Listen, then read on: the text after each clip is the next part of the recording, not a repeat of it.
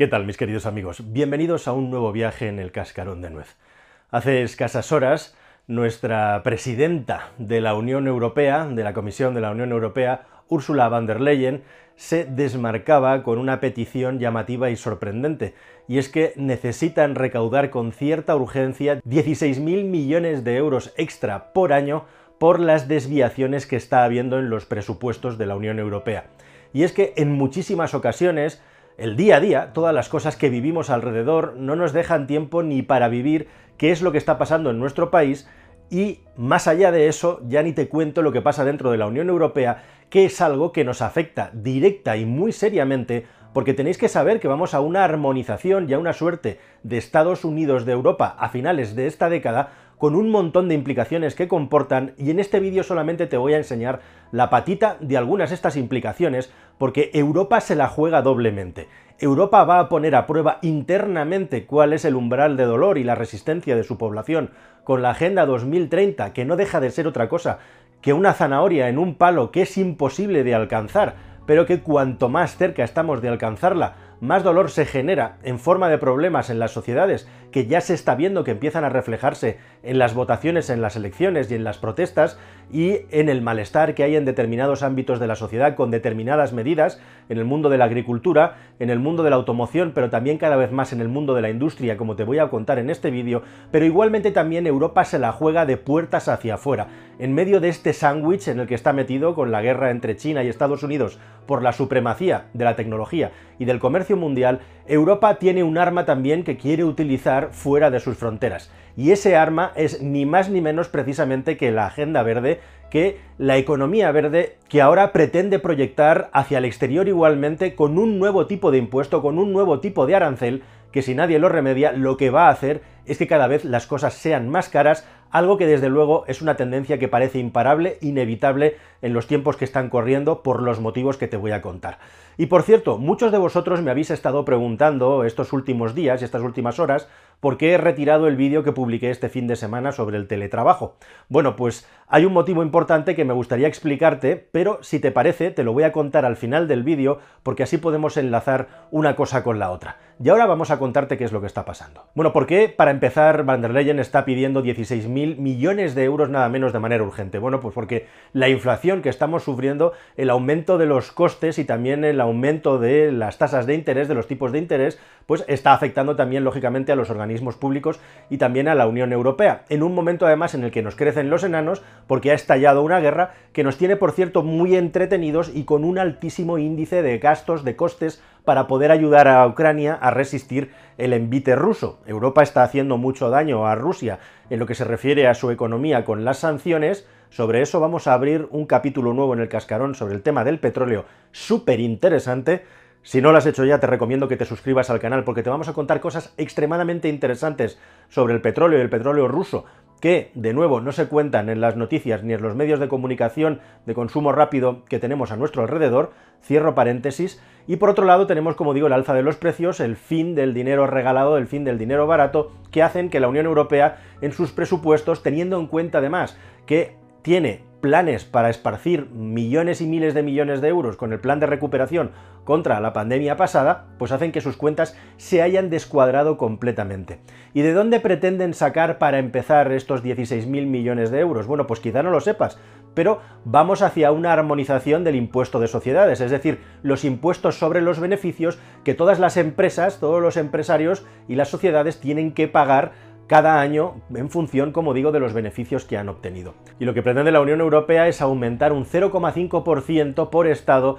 esta contribución la Unión Europea dice muy claramente que no, que no están haciendo un impuesto de sociedades europeo extra aparte, pero lo cierto es que al final cada Estado va a tener que aportar a esta bolsa y esto va a salir de los beneficios de las empresas. ¿Cómo va a hacer cada Estado para sacarle este dinero a las empresas? Todavía no lo sabemos, pero esto va a ocurrir próximamente. Y nada menos que una cifra de más de 65.000 millones, 66.000 millones querría la Unión Europea ingresar extra de aquí hasta el año 27, que es una cifra muy importante. Pero esto no se termina aquí. Hay más impuestos, hay más novedades y hay algunas cosas que a mí particularmente me ponen los pelos de punta porque estamos jugando exactamente en el alambre.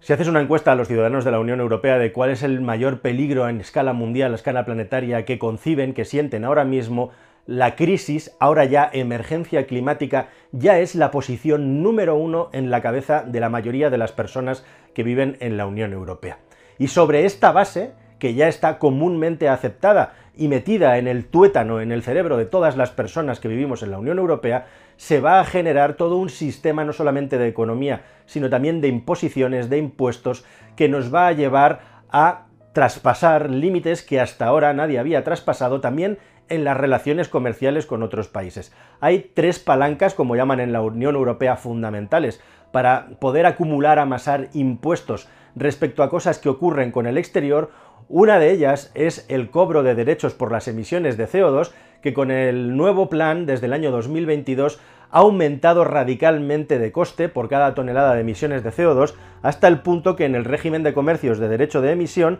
tenemos un aumento hasta una recaudación de casi 30.000 millones de euros. Nótese, por cierto, que a todo esto la Unión Europea, que como digo tiene las cuentas completamente descuadradas actualmente por todos estos factores, entre los que está también la crisis humanitaria y las desviaciones presupuestarias, como digo, por la inflación, hay 60 y pico mil millones de euros, casi 65 mil millones de euros que están retenidos en las arcas de la Unión Europea porque no se le han dado a dos países, Hungría y Polonia, que se niegan a cumplir con ciertos requisitos de la Unión y por lo tanto no reciben estas compensaciones. Esto os lo cuento para que os imaginéis, para que entendáis cómo cada vez vamos a ser más dependientes de la UE e igualmente también que todo ese dinero que nos llega de los fondos de recuperación no es dinero gratis, ni es un derecho que hayamos adquirido porque sí, porque somos guapos, porque somos españoles, porque estamos dentro de la Unión Europea. Siempre tiene un reverso, siempre tiene un anverso, siempre tiene un compromiso por la parte del receptor del dinero y de hecho tenéis el ejemplo al revés, esos países no reciben el dinero porque no cumplen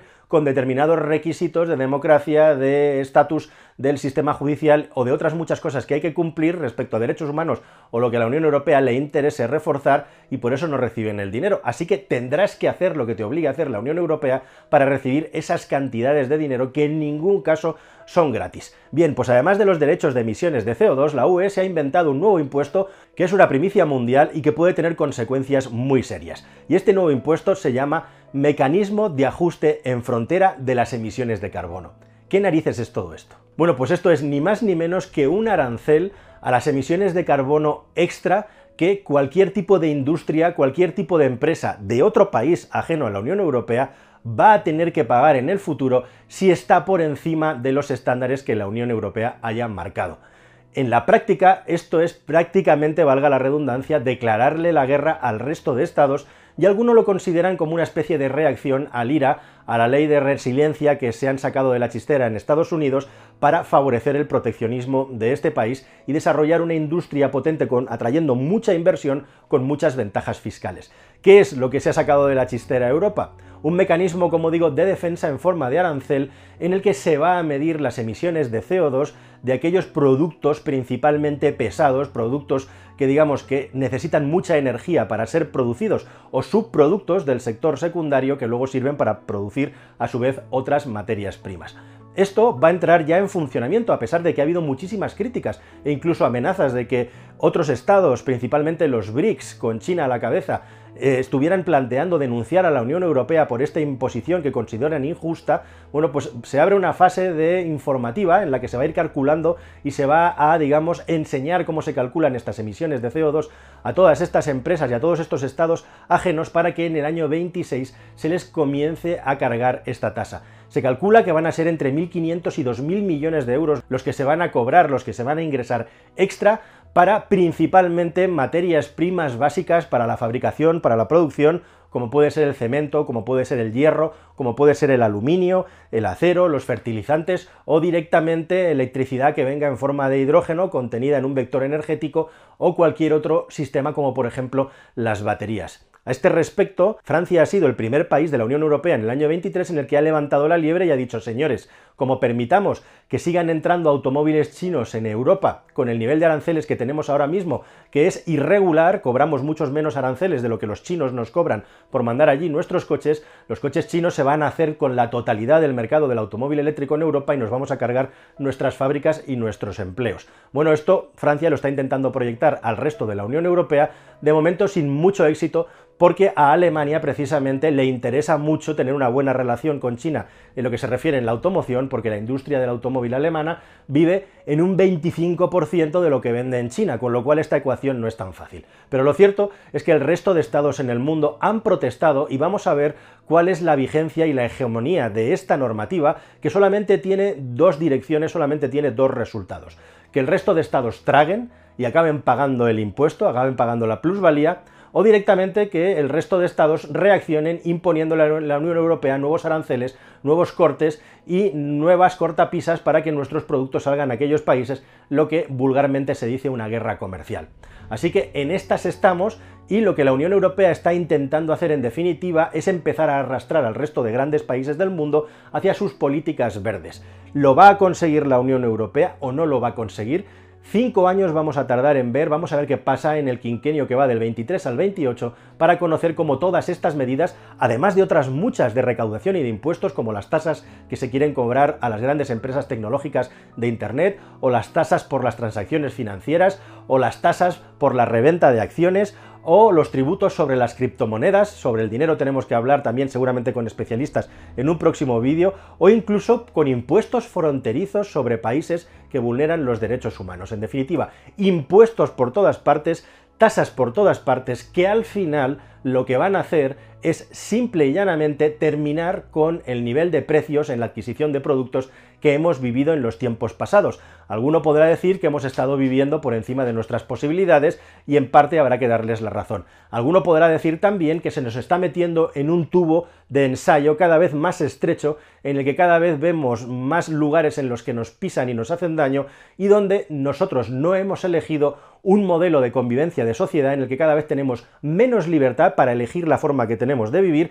y donde las cosas cada vez cuestan más dinero. Y no lo digo yo, lo decía Mario Draghi, que es una de las pocas personas en la que hay consenso como mínimo para escuchar cuando abre la boca. Y lo último que ha dicho Mario Draghi directamente es que vamos a un mundo de tipos de interés altos, que esto no va a cejar en los próximos años y con ello directamente lo que vamos a ver posiblemente también es el hecho de que si los tipos de interés siguen altos es porque la inflación no solamente no baja, sino que se va a mantener muy alta y unido a toda la guerra comercial en la que nosotros dependemos de las decisiones de los Estados Unidos, no te puedes imaginar hasta qué punto, eso lo voy a tratar en otro vídeo, con Holanda como protagonista, lo que vamos a ver es un aumento espectacular de los precios de las cosas, de los bienes y de los servicios más mundanos que hasta la fecha tenían un coste de adquisición mucho más pequeño. Y queridos amigos, os anuncié al principio que os iba a contar qué es lo que ha pasado con ese vídeo. Publiqué hace unos días un vídeo sobre teletrabajo sí, sobre teletrabajo no. Hice una miniatura en la que salía con un tono absolutamente apolítico y humorístico al tío Sam señalando y diciendo algo así como vuelve a la oficina, y lo que planteaba en el vídeo era esencialmente si teletrabajo sí, si teletrabajo no, si el modelo de teletrabajo total es un modelo sostenible para las empresas y para determinados niveles de organización y también qué es lo mejor pensando en el desarrollo personal y cognitivo de una persona que quiere, que quiere evolucionar en su carrera, que quiere crecer, que no se quiere estancar y que no quiere ser una meba o alguien que cumpla con su expediente y sus ocho horas, que por cierto para mí es una decisión tan, tan, tan respetable como cualquier otra. Bueno, pues el vídeo fue absolutamente inundado a dislikes, de gente que no estaba de acuerdo con lo que decía en ese vídeo y además generó muy poca relevancia, lo cual me lleva a confirmar parcialmente, porque con el algoritmo de YouTube jamás vas a saber exactamente qué estás haciendo y por qué las cosas funcionan mejor o peor, solamente en un porcentaje del total, pues esto me refuerza a que este tipo de contenido sobre empresa, sobre casos de empresas, sobre crecimiento personal, sobre personajes interesantes o sobre recomendaciones basadas en mi experiencia vital, están mejor en otro canal en el que agrupe todos estos temas. Ese canal ya existe, aunque todavía no subo contenido. Se llama La Excepción Ibérica. Y ahí voy a ir subiendo todo este tipo de contenido más empresarial, más pensado en el yo mismo y también en el tú mismo, es decir, en cosas personales incluso vinculadas con psicología, no porque sea un experto en psicología, sino más bien con las percepciones que tengo de las cosas que he vivido a lo largo de los tiempos. Y también entrevistas, que es un formato en el que creo, de una manera muy modesta, que puedo aportar cosas si comparo cómo yo haría determinadas entrevistas y cómo las veo por ahí. Vosotros, que sois los soberanos, decidiréis si eso es bueno o malo. Todo esto es un proyecto, es una idea. Si quieres, te puedes ir suscribiendo a la excepción ibérica, evidentemente para hacerlo y para hacerlo bien hace falta un tiempo del que actualmente no dispongo y por eso todavía no estoy subiendo vídeos, pero lo haré en un futuro al ritmo que sea, al ritmo que pueda, porque se trata de hacerlo bien y no hacerlo como churros, que nunca ha sido mi filosofía y por eso el cascarón de nuez también tiene la frecuencia que tiene y tiene los vídeos que tiene. Así que ya lo sabéis, si queréis os podéis suscribir al canal, en ese canal he dejado el vídeo sobre el tema del teletrabajo, que os digo que lo subí y lo creé desde un punto de vista plenamente personal, equivocado o no, y desde mi experiencia igualmente. Y nada más, queridos amigos, que yo espero que si no lo habéis hecho ya y no estáis suscritos, os suscribáis al Cascarón de Nuez, que nos vamos de viaje en un próximo vídeo muy pronto, vamos a recuperar el pequeño tiempo perdido, y nada más, que os espero aquí como siempre, muchísimas gracias por vuestro seguimiento y vuestra lealtad. Hasta el siguiente vídeo, queridos amigos. Adiós.